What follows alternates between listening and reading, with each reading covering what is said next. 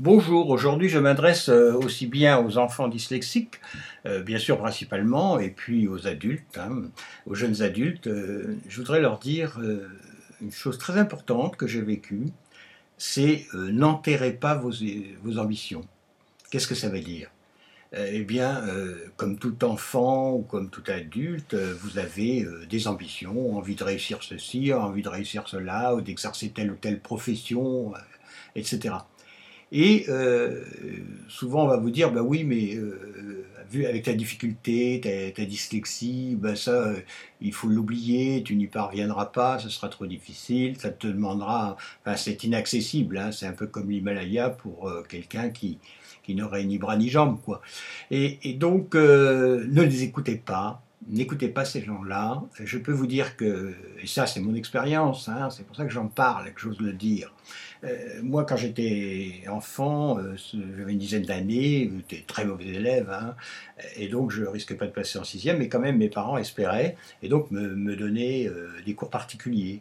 Et je me souviens un jour de professeur qui me donnait des cours, je crois que c'était un prof de français, il me dit, mais il était un peu désespéré en voyant mon niveau, et il me dit, mais qu'est-ce que tu veux faire plus tard? Et je lui ai dit euh, spontanément, moi je voulais être avocat parce que j'aimais bien parler, je me disais que j'aurais bien aimé euh, tchatcher comme on dit maintenant, et puis euh, ou journaliste, hein, parce que j'aimais bien l'écriture, même si j'avais de grosses difficultés. Et, je l'ai vu faire la moue, hein, puis, puis me dire, bah écoute, bon t'as raison, c'est bien, ce sont des belles professions, mais enfin, ça sera assez difficile. Enfin, ouais, je voyais bien qu'il n'y croyait pas du tout, et, j'avais reçu le message. Hein. Mais c'est pas pour cela que j'ai euh, enterré cette idée.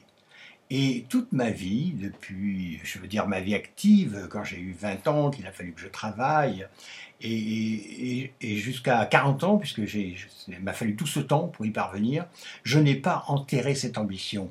Euh, je n'ai pas été journaliste parce que je n'ai pas voulu, parce que autrement euh, je suis devenu formateur de journaliste. Alors vous voyez que c'est le niveau au-dessus. Hein. et, donc, pas de problème, hein, j'aurais pu devenir journaliste. J'ai mis beaucoup de temps, j'ai fait mille et un métiers, comme on dit. Euh, j'ai zigzagué pour y parvenir, mais je n'avais jamais enterré mes ambitions.